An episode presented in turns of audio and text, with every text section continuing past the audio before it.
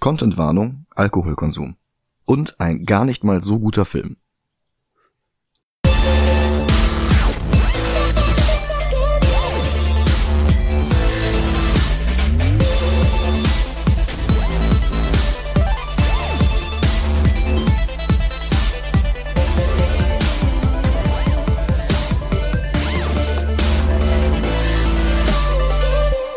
Hallo und Salü zu Movie Gelantes. Hi. Mein Name ist Michael Heide. Mein Name ist Dennis Kautz. Und eine unserer Patreon-Stufen beinhaltet neben dem Vorlesen eines beliebigen verfassungskonformen Namen und neben Zugriff auf Bonus-Episoden, wie zuletzt zur Disney Plus Serie Hawkeye auch, dass wir einen Film nach Wahl der unterstützenden Person rezensieren müssen. Und Oscar hat sich Lucky Luke gewünscht. Nicht irgendeinen wohlgemerkt, nicht den chronologisch ersten, das war ein Zeichentrickfilm von 1971. Auch nicht den ersten Live-Action-Film, das wäre eine türkische Komödie von 1975 gewesen. Warte. Eine türkische Komödie. Ja, War der erste Lucky Luke Live-Film. ja, such den mal raus. Okay, ja, mach ich nach der. Also irgendwann besprechen wir den eh. Leider ist auch nicht der Film mit Terence Hill gemeint, zum Glück aber auch nicht der mit Till Schweiger, denn den findet sogar Schweiger selbst nicht gut und das will echt was heißen. oh Gott. Nein, Oscars Wahl fiel ganz konkret auf Lucky Luke von 2009, auch bekannt als Lucky Luke, der einsame Cowboy. Und ganz ehrlich, 2009 war ein scheiß Jahr für Comic-Verfilmungen. Okay. Watchmen, Oh. Dragon Ball Evolution, X-Men Origins Wolverine Ah, kann man streiten. und The Hangover ebnete mit seinem Erfolg ein Stück weit den Weg für Todd Phillips Joker. Hm. Das MCU machte 2009 eine Pause zwischen Incredible Hulk und Iron Man 2. Aber nichts davon ist die Verfilmung eines franco-belgischen Comics. Vielleicht haben wir ja Glück mit Lucky Luke. Die Hauptrolle spielte dort Jean Dujardin aus den OSS 117 Filmen, drei Jahre bevor er den Oscar für The Artist gewonnen hatte. Lustigerweise hatte er bereits im Schweiger Lucky Luke Film mitgespielt gehabt, dort allerdings nur in einer Nebenrolle. Und mir fällt jetzt erst auf, dass wir die Chance verpasst haben, einen Film mit Dujardin in Folge 117 zu besprechen. Ähm, Dujardin ist übrigens in Wolf of Wall Street. ja, und in äh, Monument Man. Habe ich auch nicht. Also ich habe Wolf of Wall Street nicht geguckt. Oh, mach das mal. Nein, der ist mit Margot Robbie auf gar keinen Fall. Ähm, ich habe es halt nur äh, gelesen, weil ich halt bei ihm auf der Wiki-Seite war. Mhm. Aber wer ist eigentlich dieser Lucky Luke? Naja, ich meine, klar, grundsätzlich kennen wir den alle. Der einsame Cowboy, der auf seinem Pferd Jolly Jumper durch den wilden Westen reitet, schneller als sein Schatten schießt, jede Menge historische Persönlichkeiten trifft und immer wieder die Pläne der vier Dalton-Brüder durchkreuzt, die zwar identische Gesichter haben, aber unterschiedlich groß sind. Erfunden wurde Lucky Luke bereits 1946 von Maurice de Bever, besser bekannt unter seinem Künstlernamen Morris. Der Belgier hatte schon immer ein Faible für amerikanische Geschichte und 1949, unmittelbar nach dem ersten Album, das er eigenhändig geschrieben und gezeichnet hatte, machte er eine sechs Jahre dauernde Reise in die USA, zusammen mit den Künstlern Giget und Franquin, die beide mit Spirou und Fantasio bekannt wurden. Franquin war außerdem der Erfinder von Gaston und dem Marsupilami.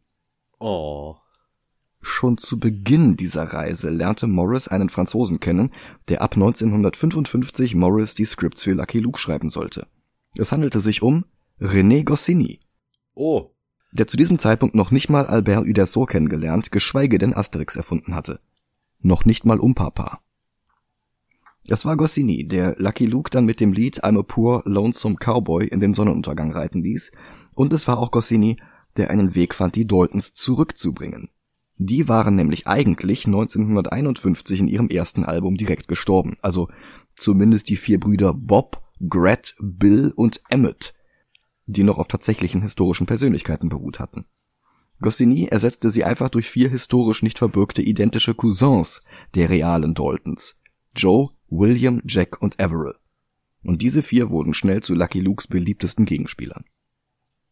Auch unter Goscinny hatte der Hund Rantanplan seinen ersten Auftritt. Inspiriert durch den sehr klugen Filmschäferhund Rintintin war Rantanplan das genaue Gegenteil. Naiv, begriffsstutzig, verschlafen und verfressen. Neben einigen weiteren Auftritten bei Lucky Luke bekam der Hund sogar seine Spin-off-Serie mit immerhin zehn Bänden plus einen Comicstrip. Wahrscheinlich liegt es daran, dass Morris schon vor Gossinis dazustoßen geschrieben hatte, aber Lucky Luke verkraftete den Tod des Autoren um einiges besser, als es Asterix tat. Und auch nach dem Tod von Morris ging es weiter. Zuletzt erschien 2020 der Band Fackeln im Baumwollfeld, in dem sich Lucky Luke Seite an Seite mit Bass Reeves mit dem Ku Klux Klan herumschlägt. Warte, was? Ja. That went dark really quickly. ja.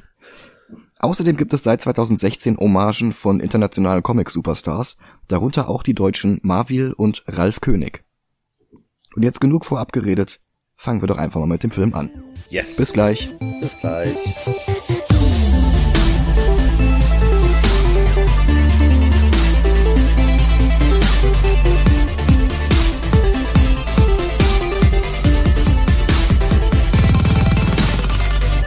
Und da sind wir wieder. Hallo. Es ist erstaunlich und heutzutage wirklich schwer zu glauben, aber Western waren mal das erfolgreichste und beliebteste Filmgenre überhaupt. Günstig zu produzieren, mit dem Potenzial für epische Dramen, bei denen einerseits niederträchtige Schurken gegen strahlende Helden ausgespielt werden konnten, aber andererseits auch die Grenzen zwischen Gut und Böse leicht verwischen konnten. Das Genre war vielseitig genug, dass eine Komödie wie Cat Ballou, Hängen sollst du in Wyoming problemlos im selben Jahr herauskommen konnte wie Für ein paar Dollar mehr. Apropos.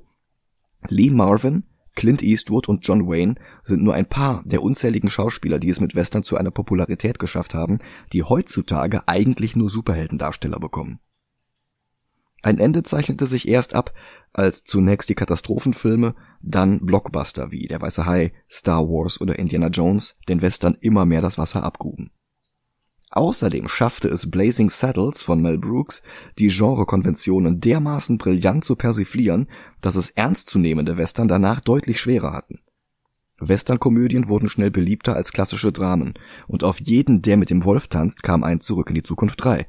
Auf jeden erbarmungslos ein Texas Doc Snyder hält die Welt in Atem. Auf jeden Wyatt Earp ein Wagons East. Bis irgendwann die Wild Wild Wests und Schuhe des Manitou das stark ausgedünnte Genre dominierten. Im Jahr 1950 alleine waren beinahe genauso viele Filme rausgekommen wie im gesamten Jahrzehnt von 2000 bis 2009. Boah. Und in den 2010ern waren es nicht unbedingt mehr. Trotzdem zeichnete sich im 21. Jahrhundert ein bisschen die Rückkehr der ernsten Western ab. Zwar gab es immer noch sehr viel Murks wie Jonah Hex, Cowboys vs. Aliens oder Lone Ranger, aber 310 to Yuma das True Grit Remake von den Coen-Brüdern oder auch The Assassination of Jesse James by the Coward Robert Ford machten Wellen. The Revenant von Alejandro González Iñárritu gab Leonardo DiCaprio endlich den lange ersehnten Oscar. Die letzten drei Filme von Quentin Tarantino sind entweder Western oder schildern das Leben eines Schauspielers, dessen größte Hits Western waren. Und einer meiner Lieblingsfilme des Jahres 2021 war The Harder They Fall, ein ultra cooler Western voller Hip-Hop-Sounds und Swagger mit Idris Elba, Jonathan Majors, Regina King und Sazy Beats. Darin versammelte Regisseur James Samuel die bekanntesten People of Color der Westernzeit zu einer Art League of Extraordinary Cowboys. Lucky Luke von 2009 hat so eine Coolness nicht. Die Frage ist, was hat er überhaupt? Denn er kann sich absolut nicht entscheiden, ob er ein bierernster Vertreter oder ein Slapstick-Film ist und das tut ihm alles andere als gut. Mhm. Einerseits ist es der einzige Lucky Luke-Film ohne die Daltons, bis auf zwei Dialogzeilen unabhängig voneinander, ungefähr nach der Hälfte des Films, in der die Daltons zweimal erwähnt werden.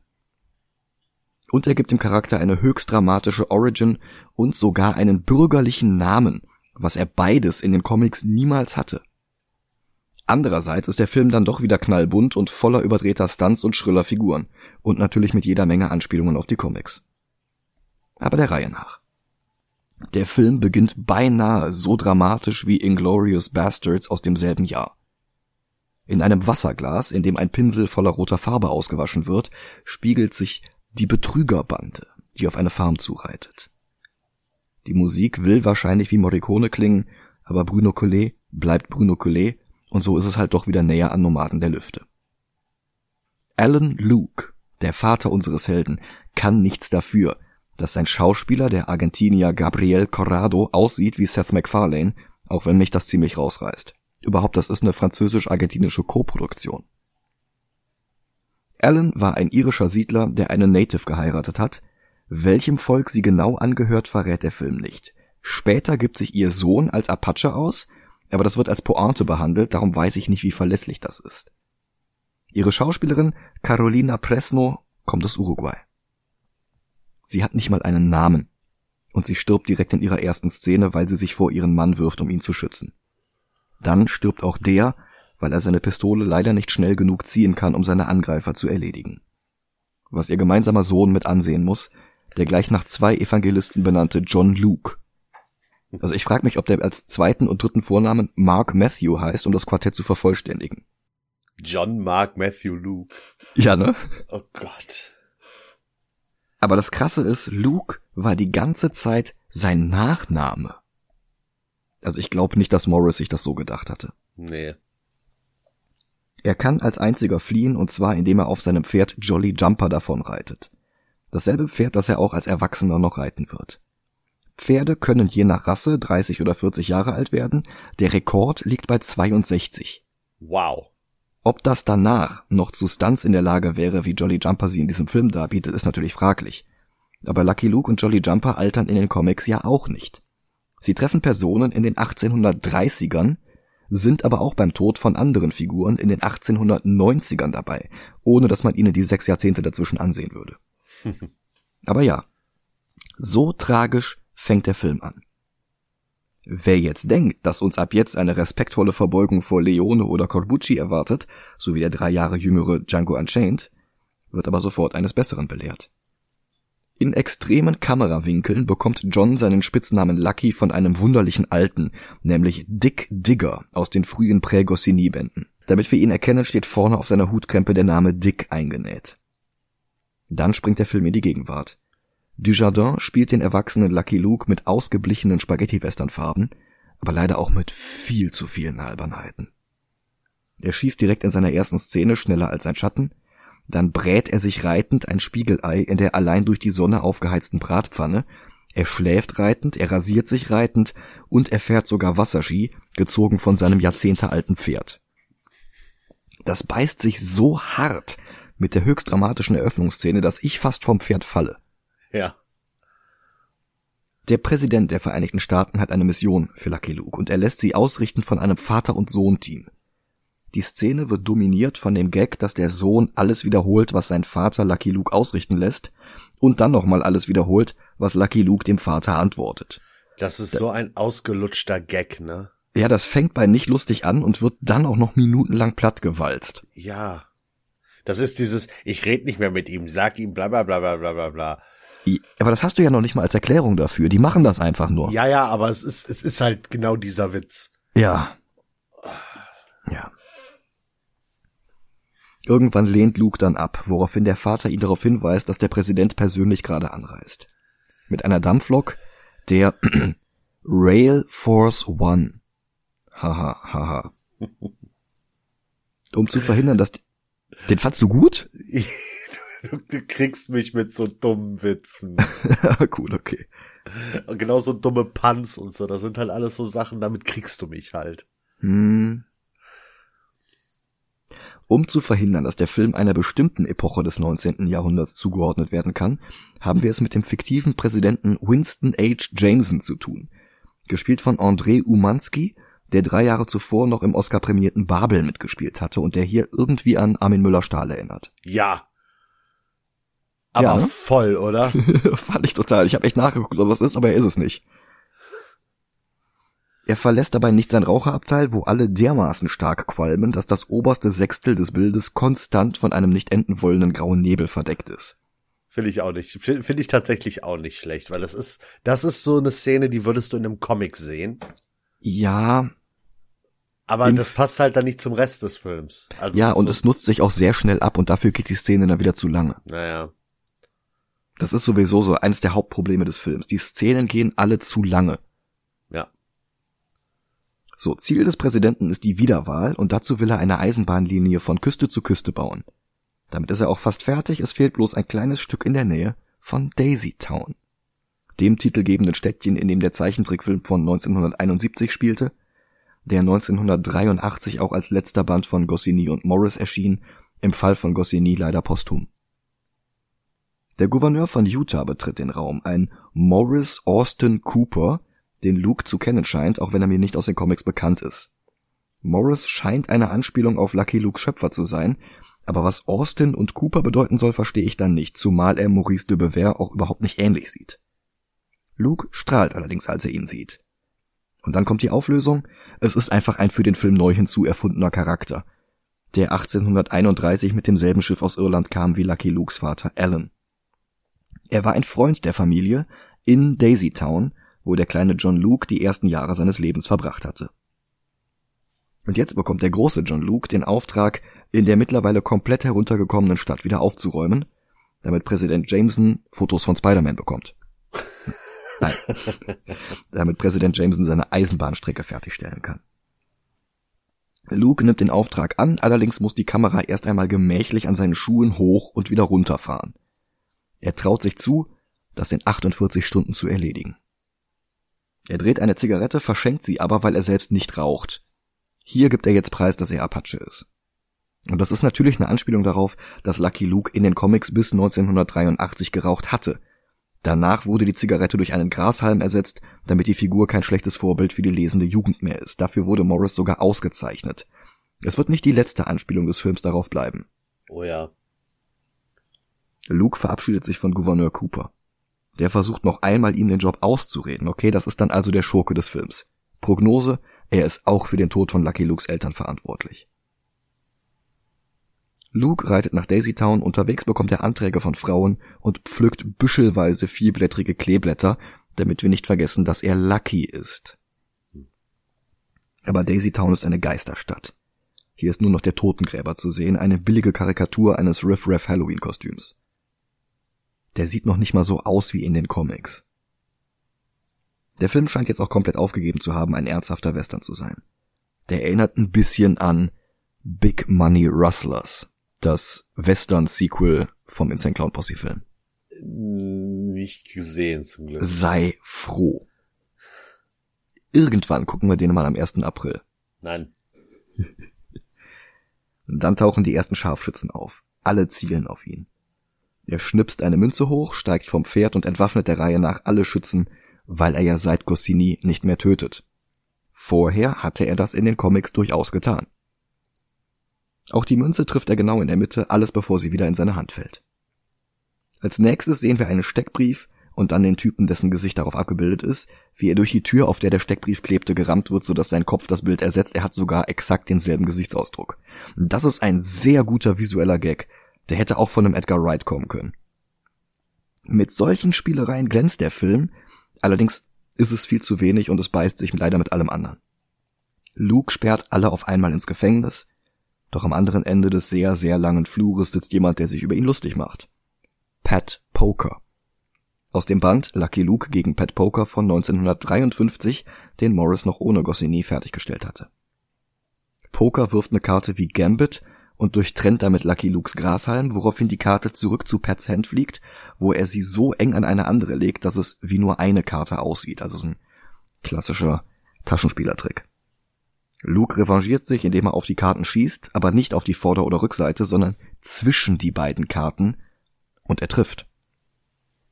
Ab jetzt ist Pat Poker nicht mehr in Lucky Lukes Stadt willkommen. Die beiden beeindrucken sich gegenseitig mit ihrer Fingerfertigkeit. Höhepunkt ist, als Lucky Luke einen 5-Dollar-Schein in die Luft wirft, schießt und fünf einzelne Silberdollars runterfallen, jeder von ihnen sauber in der Mitte durchlöchert. Ja. Ja. Doch dann tauchen hinter Poker weitere Männer auf. Luke ist nicht beeindruckt, nimmt sich einen von einer Kugel durchlöcherten Sheriffstern und heftet ihn sich an die Brust. Poker verabschiedet sich mit einer Drohung. Morgen habe ich ein Geschenk für dich. Hast du was gegen den Tod? Aber Luke ist nicht beeindruckt. Durch ein Loch in der Wand sieht er draußen eine hübsche Frau und läuft raus. Dann ist sie nicht mehr da. Aber hier draußen hat sich die nicht kriminelle Bevölkerung von Daisy Town verbarrikadiert und versteckt. Zwei von ihnen reden mit Luke und beide stecken in Fässern. Eine völlig zugestaubte Kutsche kommt an, Billy the Kid steigt aus, den kennen wir aus den Comics. Die Kutsche fährt wieder los und Billy schießt noch ein paar Mal auf die Kutsche. Einfach so. Er wurde angeheuert von Pat Poker, um Lucky Luke zu töten. Poker bietet ihm 15.000 Dollar, handelt aber dann auch sofort auf 10.000 runter. Das passt Billy aber trotzdem in den Kram, denn er hat noch eine Rechnung mit Luke offen. Billy wird gespielt von Michael Jung, einem Radiomoderator, der den Sprung zum Filmschauspieler geschafft hat. In Is No Good von 2005 spielt er die Titelrolle. Auch das natürlich die Verfilmung eines Comics von Goscinny. Und gegen den ist Lucky Luke 2009 noch Gold. Da konnte auch eine Synchronfassung mit Oliver Kalkofe, Rüdiger Hoffmann, Badesalz und zwei Dritteln der Bulli-Parade nichts mehr retten. Vor dem Film graut mir ähnlich viel wie vor der Realverfilmung von Clever und Smart von 2003. Oh Gott. Mhm. Als nächstes ertönen die Fun Lovin' Criminals mit ihrem Song The Fun Lovin' Criminal. Der erste Track von ihrem ersten Album Come Find Yourself. Ich habe das Stück dermaßen oft gehört und jetzt und das jetzt hier in diesem Kontext präsentiert zu bekommen, fühlt sich irgendwie falsch an. Und es wird noch nicht mal benutzt, um Billy einzuführen, wo es zumindest vom Text her gepasst hätte. Stattdessen wurde damit die darauf folgende Szene unterlegt, in der Lucky Luke weiter in Daisy Town aufräumt. Er täuscht das nächste Rudel Auftragskiller, indem er einer Strohpuppe seine Kleider anzieht und durch die Stadt reiten lässt. Als sie darauf schießen, schießt er mit einer Kugel durch all ihre Hüte gleichzeitig, weil sie in einer Reihe standen, und dann sperrt er auch sie in den Knast. Darunter ist auch Pistol Pete, in Am Mississippi eine Karikatur von James Coburn aus Die glorreichen Sieben. Im Film einfach irgendein Eierkopf, der nicht mal im Nachspann auftaucht. Ein Gefangenentransporter nimmt Lucky Luke die Verbrecher aus den Händen, dann kommt Billy the Kid und will ihn erschießen. Leider greift er aus Versehen nach einer Banane statt nach seiner Pistole. Dann nach einer Wasserpistole. Dann erst nach einer echten. Er schießt auf Lucky Luke, aber der schießt jede seiner Kugeln einzeln aus der Luft, ohne Billy ein Haar zu krümmen. Pat Poker ist sauer. Am nächsten Tag betritt Luke den Saloon, wo ein Roboter Klavier spielt. Und der Film geht nicht drauf ein. Und erwähnt es auch nie wieder. Da ist ein Roboter, der Klavier spielt. Ja, warum? Ist es vielleicht aus irgendeinem Lucky Luke Comic und das ist einfach nur äh, so ein kleiner Witz wegen? Wenn ich den Comic gelesen habe, wo das drin war, habe ich es vergessen. Okay. Aber ich, es ist auch Jahre her, dass ich meinen letzten Lucky Luke Comic gelesen habe. Ich glaube, ich habe noch nie einen gelesen. Och, ich habe schon einige gelesen. Die waren früher immer in den Yps-Heften als Fortsetzungsgeschichte. Okay. Naja, Luke schmeißt alle aus dem Saloon, die nicht in der Stadt wohnen. Pat Poker geht aber dazwischen und redet es ihnen aus. Poker droht. 16 Sheriffs sind schon gestorben. Luke soll am Roulette-Tisch auf die 17 setzen, weil er der 17. werden soll. Aber Luke schießt einfach nur über Bande, die Kugel prallt ein paar Mal ab und lässt dann die Roulette-Drehscheibe auf der 17 stehen bleiben. Schwarz und ungerade, wie deine Seele, murmelt Luke. Dann sieht er die Schönheit von vor ein paar Tagen. Es ist Belle, dargestellt von Alexandra Lamy, die zum Zeitpunkt des Filmstarts mit Jean Dujardin verheiratet war. Die Ehe hielt bis 2014. Belle stammt aus Dicke Luft in Dalton City, dort ist sie nur eine Tänzerin, nicht die Sängerin des Saloons, das war Lulu. Hier singt sie allerdings selbst eine Nummer auf Französisch, nämlich My Lonesome Cowboy irgendwo zwischen Burlesque und Lapdance. Sie nimmt ihm sogar seinen Revolver aus dem Halfter, holt alle Kugeln heraus, tanzt dann weiter und steckt Kugeln in den Revolver zurück. Alles verkrampft erotisch und überhaupt nicht suspekt. Aber, aber dann wird die Nummer davon unterbrochen, dass Poker sie schlägt. Luke will reagieren, wird aber davon abgelenkt, weil Poker eine Taschenuhr aus der Tasche zieht. Mit einem Bild von Lukes Eltern. Und das triggert gleichzeitig einen kurzen Flashback und einen spontanen Rückfall in die Ernsthaftigkeit des Filmanfangs. Poker macht sich über Luke lustig, weil der nicht tötet, und die beiden liefern sich jetzt draußen ein Duell, das jetzt wieder wie bei Sergio Leone. Die ganze Stadt sieht zu. Eine Trommel ertönt. Es ist aber nur ein kleiner Junge, der auf eine Spielzeugtrommel schlägt. Diesen Bruch zwischen nicht diegetischer Musik, die als diegetische Musik aufgelöst wird, hatte der Wichser fünf Jahre früher schon deutlich besser und deutlich besser zur Stimmung der Szene passend umgesetzt. Dann fallen Schüsse und Pat Poker geht tot zu Boden. Es sieht aus, als habe Lucky Luke ihn erschossen, und der zweifelt jetzt an sich selbst. Sogar Oscar Mazerat ist enttäuscht. Luke nimmt den Sheriffstern von seiner Weste und lässt ihn fallen, dann dreht er sich um und geht. Dass Lucky Luke jemanden getötet hat, steht jetzt sogar auf der Titelseite der extra dafür gedruckten Zeitung. Und es gibt einen weiteren Flashback in seine Kindheit. Er hat sich am Grab seiner Eltern geschworen, er wird nie jemanden töten. Gebrochen legt er sich auf die Schienen und wartet auf den kommenden Zug, bis ihn Jolly Jumper darauf hinweist, dass die Strecke noch gar nicht fertiggestellt wurde und hier kein Zug langfährt. Das ist jetzt auch das erste Mal, dass das Pferd in diesem Film spricht. Und auch Luke reagiert, als sei das zum ersten Mal geschehen. Dabei ist Jolly Jumper seit 30 Jahren oder so sein Pferd. Die Erklärung dafür ist, dass Luke vorher auch noch nie auf den Schienen gelegen hat. Als wird das als Erklärung reichen. Ja. Die beiden reden viel zu lange und es wird einfach nicht lustig. Vielleicht liegt es an der deutschen Synchro. Mein Französisch ist halt nicht gut genug, um den ganzen Film auszuhalten, aber ich konnte einfach nicht lachen. Nee, ich auch nicht. Es Dann gibt, rein. es gibt später eine Stelle, wo ich gesagt hätte, das mit dem Pferd hätte besser reingepasst. Aber wenn der Film halt ernster, äh, was heißt ernster, ein bisschen ernster gewesen wäre. Und ich, ich, ich gehe nachher auf die Szene ein, die ich meine. Okay, ich bin gespannt. Sie reiten jedenfalls erstmal zurück, aber nicht nach Daisy Town, sondern zurück zum Land seiner Eltern, wo ihre Gräber immer noch liegen. Außerdem ist da das alte Farmhaus und darin ist ein heilloses Durcheinander. Ich hatte mich vorhin drüber lustig gemacht, dass Bruno Collet immer nach Bruno Collet klingt, aber in dieser Szene passt das. Da gibt es dem Film nach all dem Zirkus jetzt den Hauch von Schwermut. Luke findet alte Briefe und erinnert sich an seine Schulzeit, als ein Mädchen namens Eleonore in ihn verliebt war, er aber nichts von Liebe wissen wollte. Und der Film spricht es nicht Eleanor aus, es ist Eleonore. Das Ganze geht über in Luke am Grab seiner Eltern und wir hören, wie Cooper ihm damals ausredete, sich an der Betrügergang zu rächen. Überhaupt nicht verdächtig. Nein. Nein, nein. Cooper taucht jetzt auch hinter Lucky Luke auf, jetzt nicht mehr im edlen Anzug, sondern mit Pelzmantel und Cowboyhut. Und auch jetzt will er Luke ausreden, in der Stadt zu bleiben. Er soll Pat Pokers Tod als Chance sehen. Aber Luke ist zu pflichtbewusst. Wer sonst soll sich um die Farmer kümmern? Er zieht seinen Pistolengurt aus und hängt ihn über das Kreuz auf dem Grab seines Vaters. Dann geht er zurück nach Daisy Town. Hier ist innerhalb weniger Stunden das Chaos wieder ausgebrochen. Luke trinkt einen Schnaps, dann taucht plötzlich Billy the Kid wieder auf. Er ist aus dem Gefängnis geflohen. Er bedroht Luke, aber der schenkt ihm einen Lolly. Und dann hält er eine Rede. Die Stadt braucht einen Sheriff. Will das nicht einer von euch machen? Da merken sie dann, dass er keine Pistole dabei hat und jetzt wollen sie ihn umbringen. Sie knüpfen ihn dann auch am Galgen auf. Billy posiert mit dem immer noch bewusstlosen Luke. Und dann tritt er ihm den Boden unter den Füßen weg. Doch jemand schießt durch den Strick. Daisy Town hat aus heiterem Himmel einen neuen Sheriff, Calamity Jane, gespielt von Sylvie Testüt aus Jenseits der Stille. Sie lässt sich nicht von der Meute an Galgenvögeln beeindrucken, auch nicht, als die alle ihre Gewehre auf sie richten. Dann kommt ein weiterer alter Bekannter aus den Comics in die Stadt, Jesse James, gespielt von Melville Poupeau, den wir anscheinend auch schon in Speed Racer gesehen haben, aber seine Rolle ist mir nicht im Gedächtnis geblieben, er war einer der Kommentatoren. Ah, okay. James hat einen Mantel so lang wie Spawns Cape. Und er neigt zu theatralischen Shakespeare-Monologen, in die er sich so reinsteigert, dass es anstrengend, aber nicht lustig ist.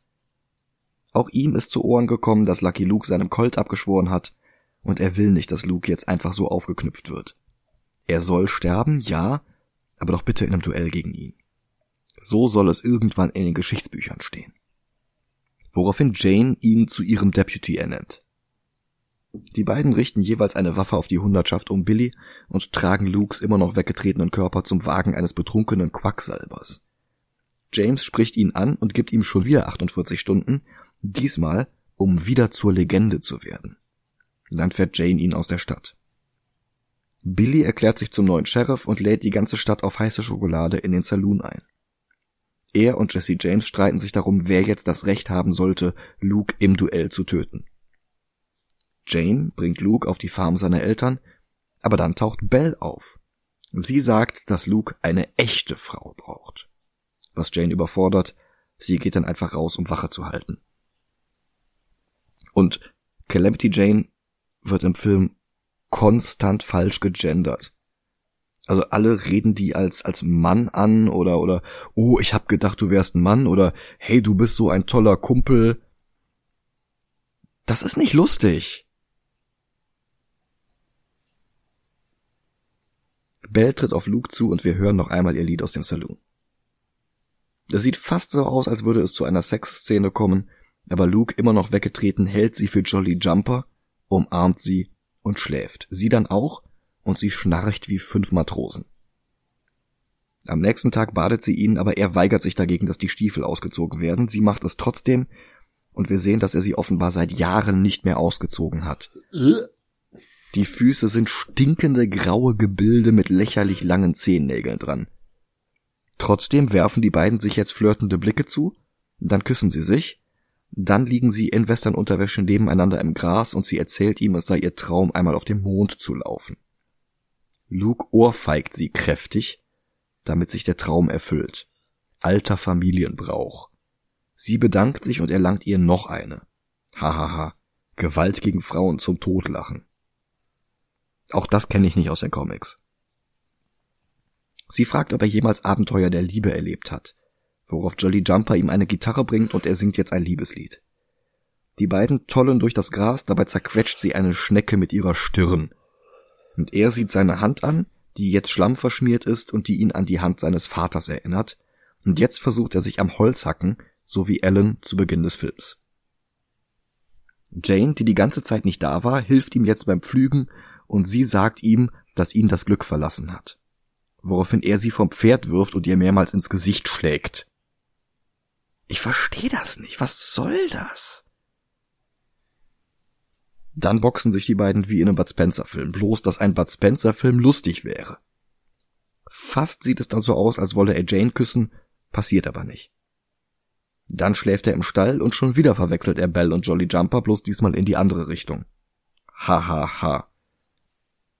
Jesse James und Billy liefern sich jetzt diverse Schießereien mit der Bevölkerung, aber der einzige Tote dabei stirbt an einem Herzinfarkt, bevor der Schusswechsel beginnt.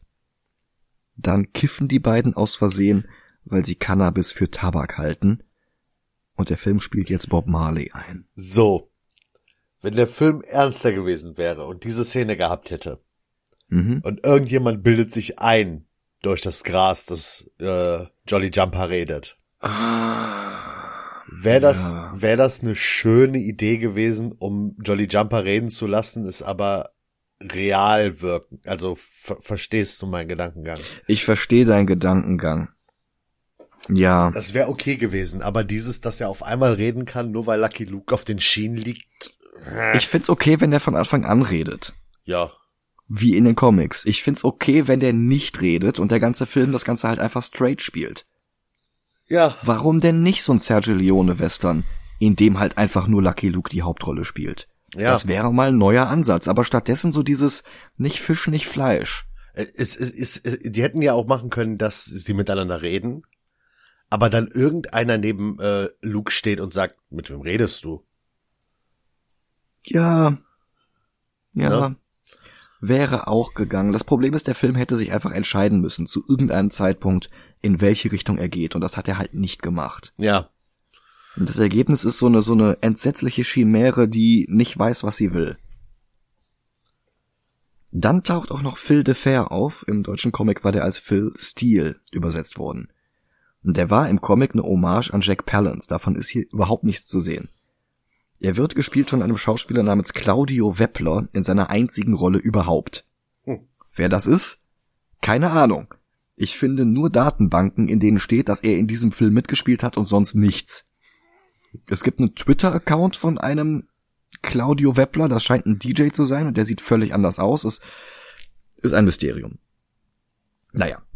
Phil de Fair taucht jedenfalls auf der Farm auf und will Luke töten, aber so wie sich seine Mutter vor seinen Vater geworfen hat, wirft sich jetzt Bell vor Luke und rettet ihm das Leben. Phil schießt noch einmal und diesmal fällt ein Schuss, Jane rettet ihn. Und sie kündigt an, dass sie Belle auch wieder gesund pflegen kann. Yay! Er reitet mit Jane los und es ist klar, dass sie ihn heiraten will, aber er liebt Belle. Und wie gesagt, er hält Jane für einen Mann. Ich glaube, der Film will, dass wir das für lustig halten, aber ich bin mir noch nicht mal sicher. Dann reitet Luke noch einmal zu Cooper. Es gibt noch einen netten visuellen Gag, bei dem es so aussieht, als würde er vor dem Tor von Coopers Anwesen stehen, aber die Kamera fährt zurück und es ist nur ein Ölgemälde mitten in Coopers Esszimmer. Coopers Diener sind allesamt People of Color und ich weiß nicht, ob der Film vor oder nach 1865 spielt. Vermutlich danach, aber die ganzen Anachronismen machen es echt nicht leicht zu schätzen. Das würde bedeuten, dass Cooper seine ehemaligen Sklaven als Diener behalten hat. Stellt sich die Frage, wie viel er ihnen zahlt. Er trägt jetzt übrigens wieder Anzug, nicht mehr das Outfit von Matt Jack aus Der Mann in den Bergen. Und ja, das ist der Schurke, also noch transparenter kann man's nicht machen. Ja, stimmt schon. Er gibt Luke einen Brief mit zwei Karten für ein Schiff über den Atlantik. Er könnte mit Bell nach Frankreich oder Belgien ziehen und seine Bilder verkaufen. Zwinker, zwinker. Dazu schwenkt der Film jetzt zu einem Bild, das Luke offenbar als Kind gemalt hat. Darauf zu sehen ist Lucky Luke selbst, so wie er bei seinem allerersten Auftritt 1946 in der Geschichte Arizona 1880 ausgesehen hat. Das ist irgendwie ein netter Touch, aber es ist auch ein bisschen komisch, dass die jetzt so tun, als hätte das ein kleines Kind gezeichnet weil's das Talent von Morris ein bisschen abwertet. Naja. Cooper argumentiert, wenn Luke wirklich keine Waffe mehr in die Hand nehmen kann oder will, dann verlässt er am besten die USA. Und ich habe wirklich keine bösen Hintergedanken bei diesem Ratschlag versprochen, du kannst mir vertrauen, ich werde dich vermissen. Und zusammen mit Bell reist Luke jetzt tatsächlich ab. Mit der Kutsche Richtung Küste. Doch bei einer Rast mitten in der Wildnis taucht plötzlich Jesse James auf und wirft ihm seine Pistole zu. Er soll sich dem Duell stellen, sonst tötet Jesse James Bell. Luke verprügelt daraufhin Jesse, bis Billy dazukommt. Luke habe ihm die Kindheit gestohlen, bloß weil er seine eigenen Eltern umgebracht hat. Dabei hatten die es doch verdient. Das ist das, was der Film unter Humor versteht. Und Billy schießt auf Luke mit Lukes eigener Waffe. Und jetzt der große Twist, es waren nur Platzpatronen drin. Was? Auch schon die ganze Zeit. Nein. Bell hat bei ihrer Lapdance-Nummer die Kugeln ausgetauscht. Und der Taschenspieler Pat Poker hat seine Toten nur gefälscht. So wie es aussieht, mit einer Plastikspritze und einem Plastikschlauch. Aber vielleicht irre ich mich auch, und das ist etwas, das es damals tatsächlich gegeben hat. Bell gibt alles zu. Sie hatte keine Wahl, hätte sie sich geweigert, wäre sie erschossen worden und sie bittet ihn, bei ihm zu bleiben. John, bitte. Und er sagt, nenn mich nicht John. Ich bin Batman. Nein, ich bin Lucky Luke. Ach so. Er reitet zurück nach Daisy Town. Der angebliche Leichnam von Poker, der mitten in der Stadt hinter einer Glasscheibe aufgebahrt war, stellt sich als eine Attrappe aus rosa Matsch heraus. Weiß ich nicht, Zuckerguss oder irgendwie sowas. Kaugummi, keine Ahnung. Der betrunkene Totengräber verrät lallend, dass die Banditen verschwunden sind der Barmann fügt hinzu, dass der Zug des Präsidenten Verspätung hat. Luke reitet los und stellt fest, die Schienen sind sabotiert. Rail Force One ist entgleist. Das Ganze war eine Falle für den Präsidenten. So präpariert, dass man glauben soll, die Native Americans würden dahinter stecken. Lucky Luke, den der Film eigentlich bis hierhin als, weiß ich nicht, Halbapachen dargestellt hatte, spricht jetzt das I-Wort aus und spricht von ihnen in der dritten Person Plural warum identifiziert er sich jetzt gar nicht mehr mit denen? Es ist, es geht alles nicht auf. Hm. Und er kombiniert jetzt messerscharf wie Sherlock Holmes. Das riecht nach Poker. Jane kommt wieder dazu, Luke gibt ihr recht, dass Belle nicht die richtige für ihn ist und sie lächelt, bis er sie wieder als Kumpel bezeichnet. Dann gesellen sich auch Jesse James und Billy the Kid an ihre Seite und alle zusammen reiten los, um den Präsidenten zu retten. Und dafür, dass der Film so ein alberner Zirkusquatsch ist, sieht das total langweilig aus, wenn die vier nebeneinander reiten. Das ist einfach nur braun in braun in grau. Ja. Das könnte auch Zack Snyder sein. Nee, dann wär's mehr grau. Ja. Und dann würde Ja. mindest, mindestens eine der Frauen Martha heißen. Ja. Und Luke würde vermutlich links und rechts alle Leute umbringen. Ja. Na, vielleicht heißt die Mutter ja Martha, das wissen wir ja gar nicht. Na egal. Sie stoßen auf eine offenbar künstlich erzeugte Luftspiegelung mitten in der Wüste, die ein Casino verbirgt. Ein Casino in Form eines einarmigen Banditen. Sie schießen auf die Zielscheibe am Ende des Arms und dann dreht sich die gesamte Konstruktion. Was sie interpretieren als sieht aus, als wäre dein Glück zurückgekehrt, Lucky Luke. Jane hieft ihn in den ersten Stock und alle zusammen untersuchen jetzt das Gebäude. Luke wird von einer Falle ins Innere geholt und an einen Stuhl gefesselt, damit er zusehen muss, wie Poker gerade spielt, gegen den Präsidenten. Und Poker scheint zu gewinnen. Der Präsident hat einen Straight Flush, aber Poker hat fünf Asse. Und alle seine Leute richten ihre Waffe auf den Präsidenten. Plötzlich werden die Umrisse zweier Cowboys in die Wand geschossen. Kommt jetzt etwa die Verstärkung? Naja, ja. Aber sie braucht noch ein bisschen, weil Jesse James und Billy the Kid zu sehr mit Streiten beschäftigt sind, um hereinzukommen. Aber es war auch nur ein Trick, damit Pokers Leute jetzt auf die Umrisse schießen und die zwei mit Jane von hinten reinkommen können. Wilde Schießerei zu überhaupt nicht passendem 50s Rock'n'Roll. Also weiß ich nicht, der, der Soundtrack ist zur Hälfte so Rockabilly. Ich, was, was soll das? Ja. Poker befiehlt den Präsidenten zu töten und drei Dutzend Revolvermänner bekommen es nicht hin, bevor Lucky Luke und seine Freunde ihn aus der Schusslinie holen können. Dabei bonden der Präsident und Jesse James über ihre gemeinsame Liebe für Shakespeare. Luke knöpft sich Poker vor, aber der ist gar nicht der Übeltäter. Er hatte nur im Auftrag gehandelt von einem mysteriösen Drahtzieher, der sich jetzt ins Gebäude geschmuggelt hat, um persönlich den Präsidenten zu töten. Boah. Was natürlich völliger Quatsch ist. Der hat die ganze Zeit einen Handlanger nach dem anderen. Warum schleicht er da persönlich hin? Das ist, das, das ergibt null Sinn. Lucky Luke fängt die Kugel ab, verfolgt den Übeltäter bis zur Außenfassade des Gebäudes, wo die beiden herumklettern. Und Luke erkennt, dass es Cooper ist. Nein. Was für eine Überraschung. Oha. Henri Ducard war die ganze Zeit Ras Al Ghul. Krass. Der Charakter, der nach Morris benannt ist ist der Schurke. Mhm. Also, was soll das? Coopers Plan ist es, Präsident zu werden anstelle des Präsidenten. Wo habe ich das denn schon mal gehört?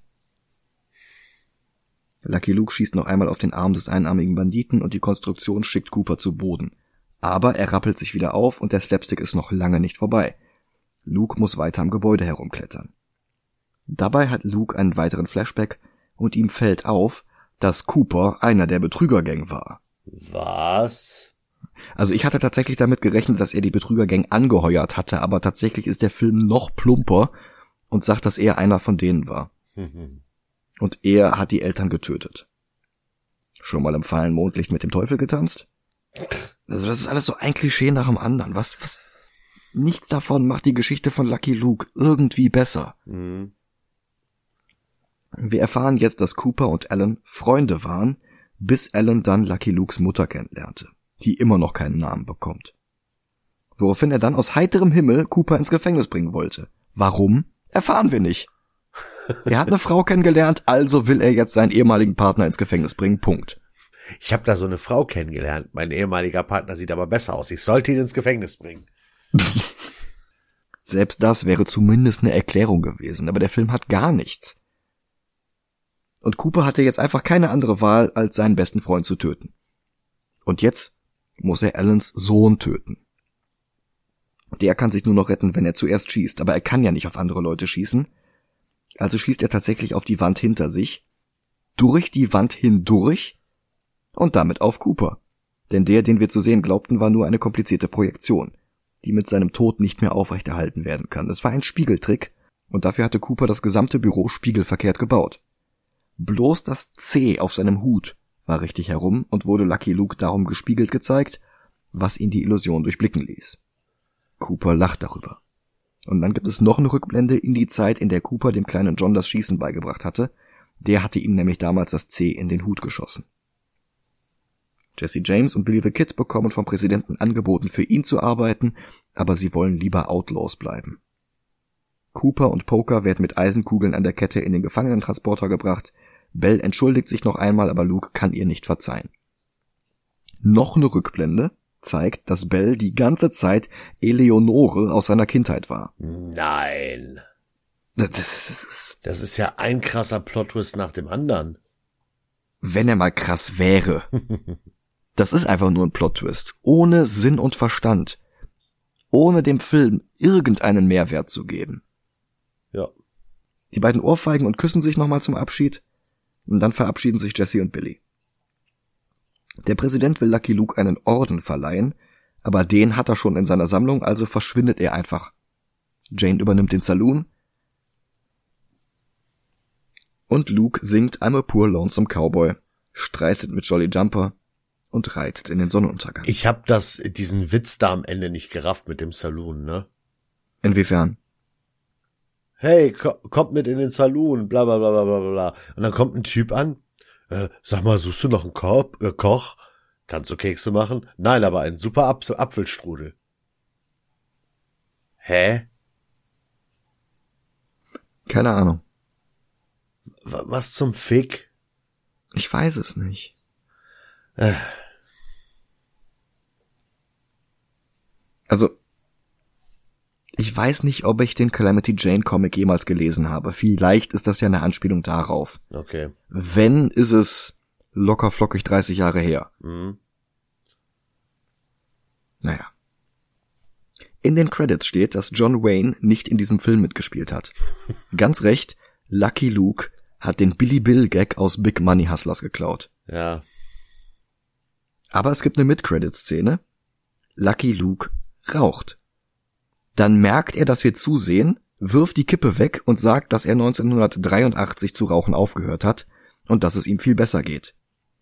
Was den kompletten Aspekt der Vorbildfunktion zunichte macht. Anstatt einfach nicht zu rauchen, raucht er jetzt und lügt uns dann an. Das, das soll besser sein? Mhm. Ganz am Ende steht dann, dass wir den Film nicht nach Rantanplan durchsuchen brauchen, denn er ist nicht im Film. Derselbe Gag wie mit John Wayne, einfach nochmal. Aber gut so, mit Rantanplan wäre der Film auch viel zu albern gewesen. Ja, ein sprechender Hund. Das ist der Man of Steel unter den Lucky Luke Filmen. Nichts passt zusammen.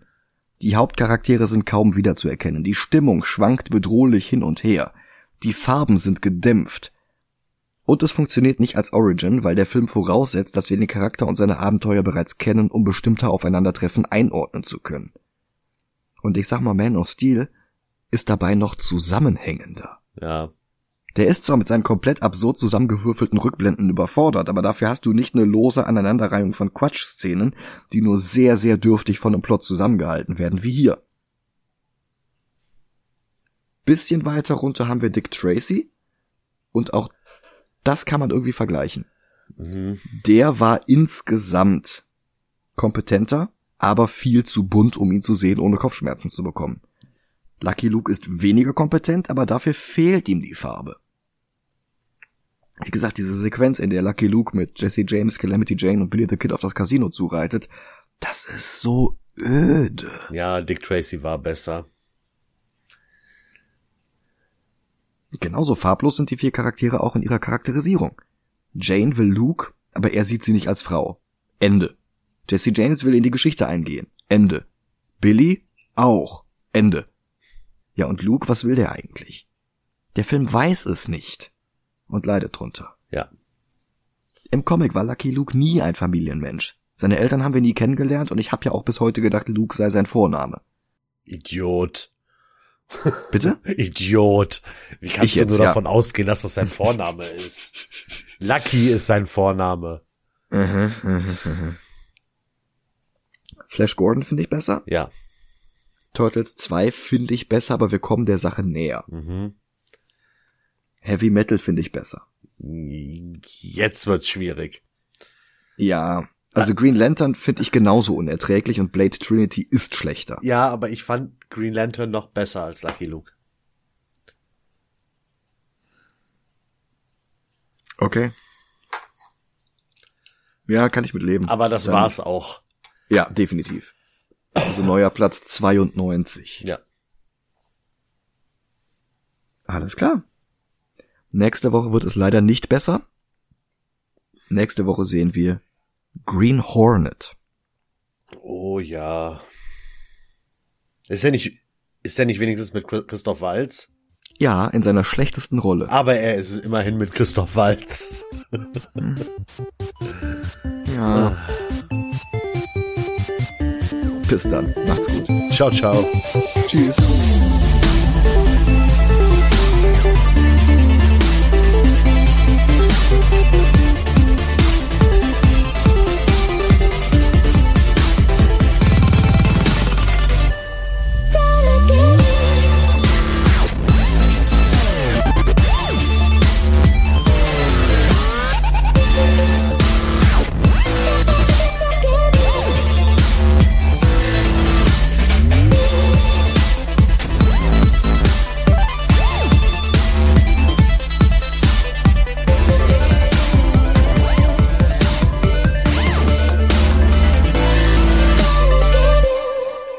Saloon Mhm.